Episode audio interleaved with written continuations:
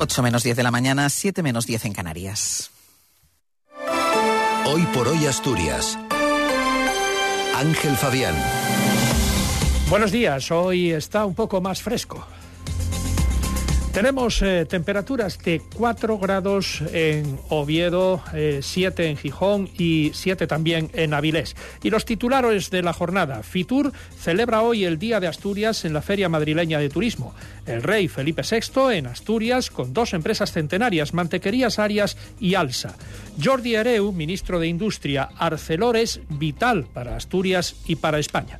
Y como les decíamos, han bajado un poco las temperaturas matinales. Tenemos 4 grados en Oviedo, Langreo y Cangas de Onís, 7 en Gijón y en Avilés, 2 en Mieres, 13 en Llanes y 8 en Luarca. Tendremos hoy cielo poco nuboso con intervalos de nubes altas y medias aumentando por la tarde a nuboso con nubosidad baja que no alcanzará el tercio sur y que irá probablemente con brumas y nieblas dispersas asociadas. Temperaturas máximas en descenso, que será más suave en el litoral. Viento flojo variable arreciando a moderado del este a la costa desde el final de la tarde. Además, para el fin de semana va a estar soleado y se recuperarán las temperaturas. Martín Valle nos acompaña en la técnica. Oviedo, capital española de la gastronomía 2024, descubrirá a los visitantes de Fitur el secreto de sus tradiciones y recetas. Catenas en Asturias estará en el stand del Ayuntamiento de Oviedo en Fitur para contárselo en directo el sábado en A Asturias, con las entrevistas, la información y todo lo que ocurre en Fitur con Oviedo como protagonista. Oviedo, origen del camino. Son las 8 menos 8 minutos de la mañana. Hoy es el día de Asturias en la Feria de Turismo Fitur, pero ayer el Gobierno ya adelantó sus objetivos para la conectividad aérea, alcanzar los 38 destinos directos desde Asturias y los 2 millones y medio de pasajeros anuales. En 2023 nos quedamos muy cerca de los 2 millones.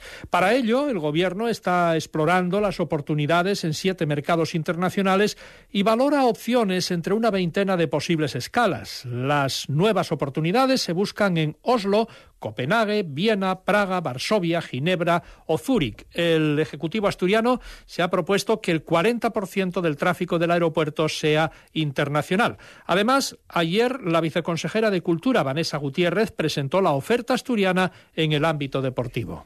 De, lo que tiene que ver con el, deporte de montaña, con el deporte de vinculado al mar, con la actividad física pues, del senderismo, eh, no sé, podría ser innumerable, ¿no? Deporte tradicional, deporte de motor el ciclismo sin duda, que tiene un grandísimo potencial en Asturias.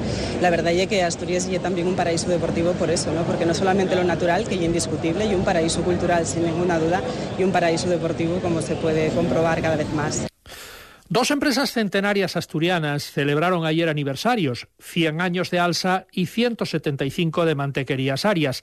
Ambas recibieron la visita del rey Felipe VI. El rey llegó a la fábrica de mantequerías Arias en Begalencia, en Ribera de Arriba, en una comitiva de la que también formaba parte el ministro de Transportes, Óscar Puente. Tras saludar a las autoridades y responsables de la empresa láctea, visitó una placa conmemorativa del 175 aniversario de la que probablemente sea la empresa alimentaria más antigua de España. De ahí pasó a una carpa en la que el director general de Mantequerías Arias, Javier Roza, le explicó la larga historia de la compañía. Porque allá por 1848 empezó en Corias de Prueba, de Pravia, perdón, un pueblecito a unos 40 kilómetros de aquí, la familia Arias, Antonio eh, y su mujer Carmen Fernández, su segunda mujer, a elaborar mantequilla y empezar a venderla en los mercados cercanos.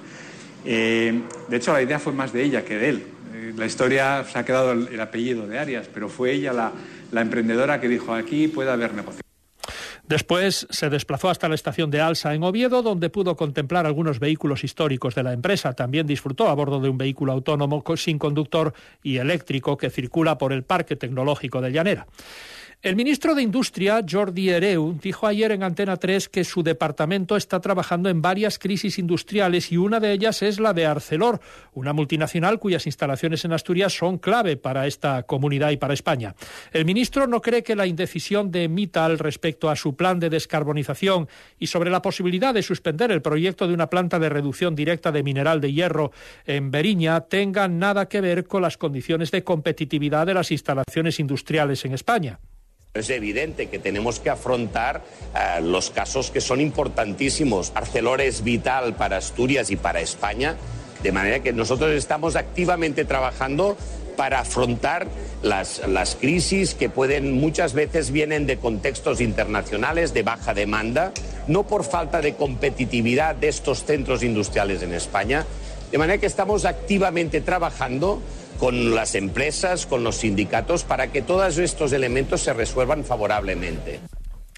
Y la ministra de Defensa, Margarita Robles, pide que se agilice la construcción de los vehículos 8x8 Dragón que se han encargado a un consorcio empresarial, Test Defense, y en la que participa Santa Bárbara Sistemas. Los carros de combate se están entregando con demora y Robles dijo ayer en la Comisión de Defensa del Congreso que esto tendrá consecuencias. No es aceptable los retrasos en esta materia. Tolerancia cero. Porque nosotros apostamos firmemente por la industria de defensa española.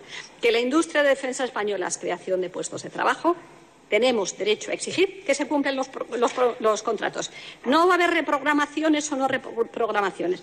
Se va a cumplir los contratos y yo, como soy jurista, pues cuando el contrato no se cumpla, los incumplimientos llevarán todas las condiciones necesarias.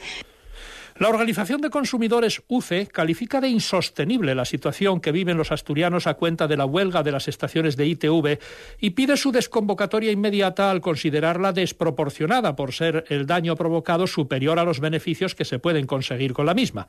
Dice el presidente de esta Organización de Consumidores, Dacio Alonso, que las partes ya han reconocido la incapacidad manifiesta para resolver el problema y que en estos casos hay instrumentos legales para poner fin a la situación. Desconvocatoria inmediata de la huelga, eh, fijar un mediador que acepten las partes y que en una semana tengamos un laudo de obligado cumplimiento para fin, finalizar y dar por resuelto este conflicto que a todos nos crea pues, bueno, esta situación que yo manifestaba de indefensión, de inseguridad y de gran incertidumbre, añadiendo los sobrecostes económicos a la gente que se está desplazando por cualquier parte para conseguir la ITV pasada la Unión de Consumidores respalda que el servicio siga siendo 100% público, ya que ha funcionado bien hasta la fecha y no le cuesta dinero al Principado, aunque entiende que se puedan contemplar otras alternativas como un servicio mixto con confesiones a empresas privadas o la completa liberalización, como es el caso de la Comunidad de Madrid.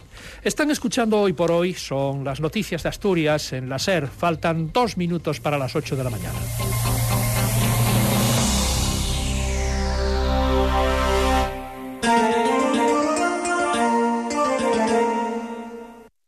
Gijón.